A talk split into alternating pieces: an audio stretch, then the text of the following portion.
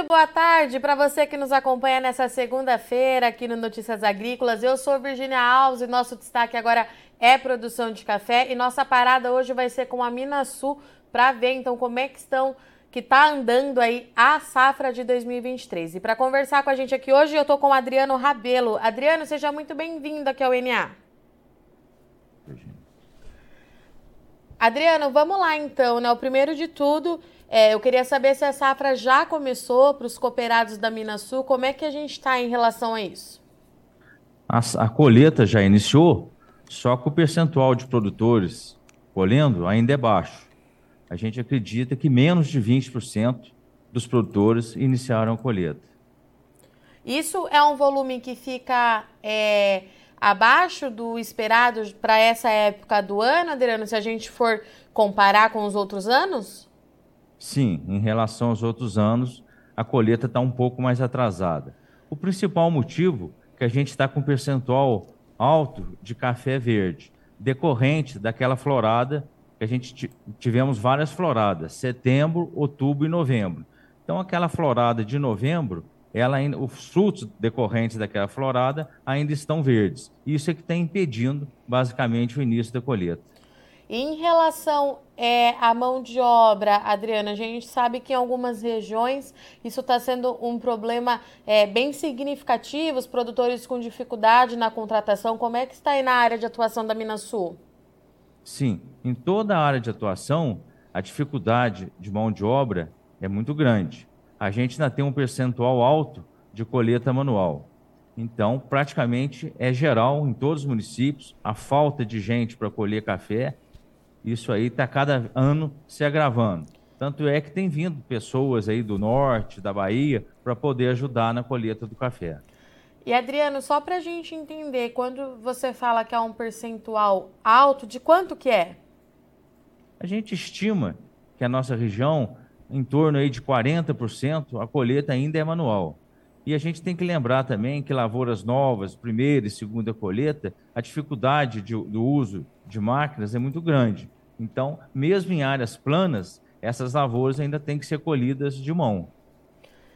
E qual que é a justificativa é, que a gente tem para esse problema na mão de obra, Adriana? A gente sabe que esse é um problema que vem se agravando é, a cada ano, mas tem algum fator é, nesse ano que seja mais significativo? Eu acredito, assim, o que a gente observa é que as pessoas, assim, de, de mais idade, que tinha mais experiência com colheita do café, essas pessoas estão se aposentando. E a gente vê poucas pessoas novas, poucos jovens entrando nesse mercado, nesse tipo de trabalho. Então, acho que essa, esse é, que é o principal fator. Falta de gente mais nova querendo colher café. Apesar de ser uma atividade hoje que bem remunerada, com bons tem bons atrativos, mas é a questão realmente de pouca gente interessada nesse trabalho. Era isso que eu ia te perguntar, se tinha alguma é, coisa a ver com essa questão de remuneração, mas então não é, é falta mesmo de gente interessada em fazer esse tipo de serviço. Exatamente. Hoje uma pessoa que colhe café, ela pode é, ter uma remuneração aí acima de dois salários mínimos, um banhador normal. Então não é por conta de remuneração que está faltando gente, não. E Adriano, diante desse cenário, principalmente da falta de mão de obra, né, como que tem sido é, a orientação da Minasul junto a esses produtores?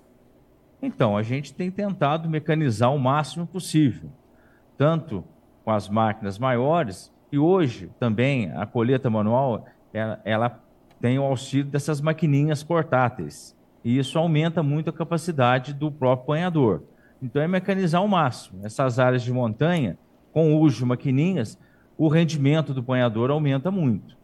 E tentar fazer um planejamento aí, início, meio e fim de colheita, para poder o produtor ter uma noção aí do período que ele vai estar tá colhendo, a quantidade de pessoas que ele pode, que ele necessita de contratar e eventualmente buscar essas pessoas em outros estados, em outras regiões. E Adriano, falando um pouquinho da maturação é, do café, está muito atrasada em relação aos últimos anos? Está mais atrasada, repetindo, principalmente por conta da florada de novembro. Essa florada de novembro é que está causando esse, esse, excesso de café verde, principalmente na barrada. Isso traz algum... Nas pro... partes... Perdão, Adriano, pode, pode terminar. Esse café mais verde está na parte inferior das plantas. Ele demora mais a, a, a madurar.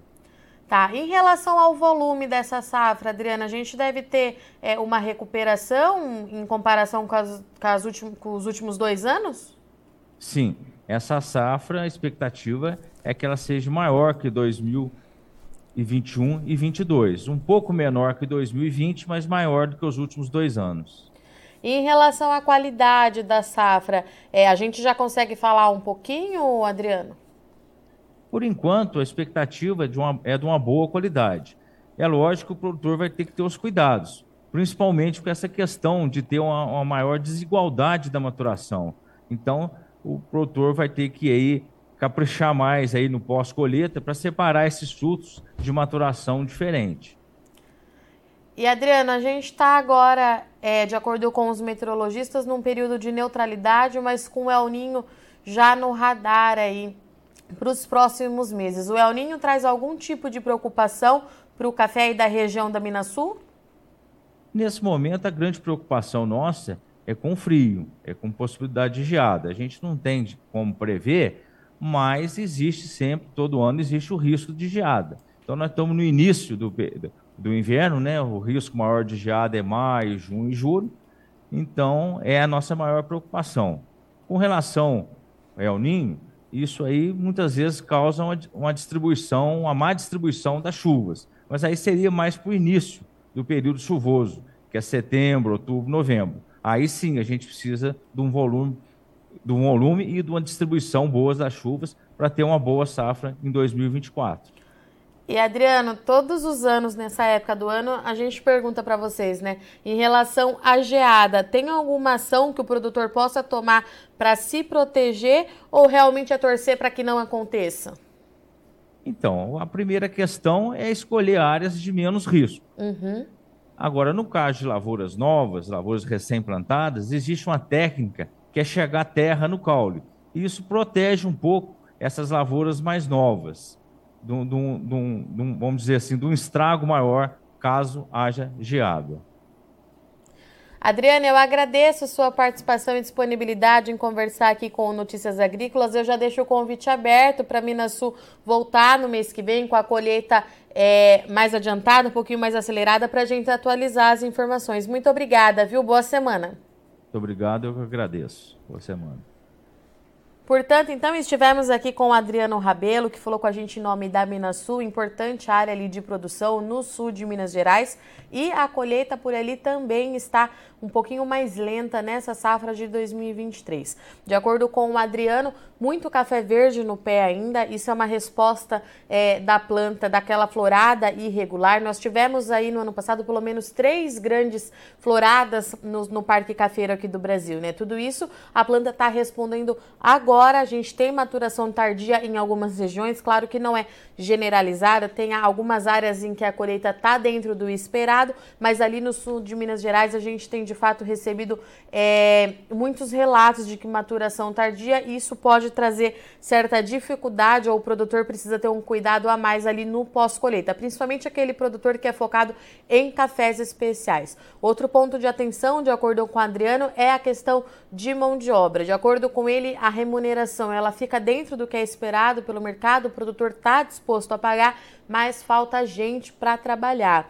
É, ele relatou agora então aqui no Notícias Agrícolas que aquela, aqueles trabalhadores que é, todos os anos vinham para a região é, para fazer a colheita de café estão se aposentando e não tem novos trabalhadores interessados em fazer a colheita. Então, isso é um gargalo é, bastante significativo, já que ali na região da Minas Sul, pelo menos 40% do parque cafeiro ainda trabalha com colheita manual. Então, isso é um gargalo muito significativo. Todos os anos a gente fala disso aqui no Notícias Agrícolas, mas que a condição vem se agravando aí safra após safra, tá certo? Ele trouxe aqui para a gente também que a preocupação agora são as geadas que podem ocorrer no inverno. A gente não tem nenhuma previsão de geada significativa no radar para os próximos dias, mas a gente sabe que a aproximação do inverno aqui do Brasil traz bastante preocupação para as áreas de café. Em relação ao El Ninho, ele trouxe que o grande impacto pode ser a irregularidade no início das chuvas lá em setembro. Isso traria é, problemas para a florada já da safra 24, que vale sempre lembrar, o mercado está esperando e muito com uma recuperação mais significativa do Brasil. Bom, eu sou Virginia Alves, eu agradeço muito sua audiência e companhia. A semana está só começando, já já a gente está de volta.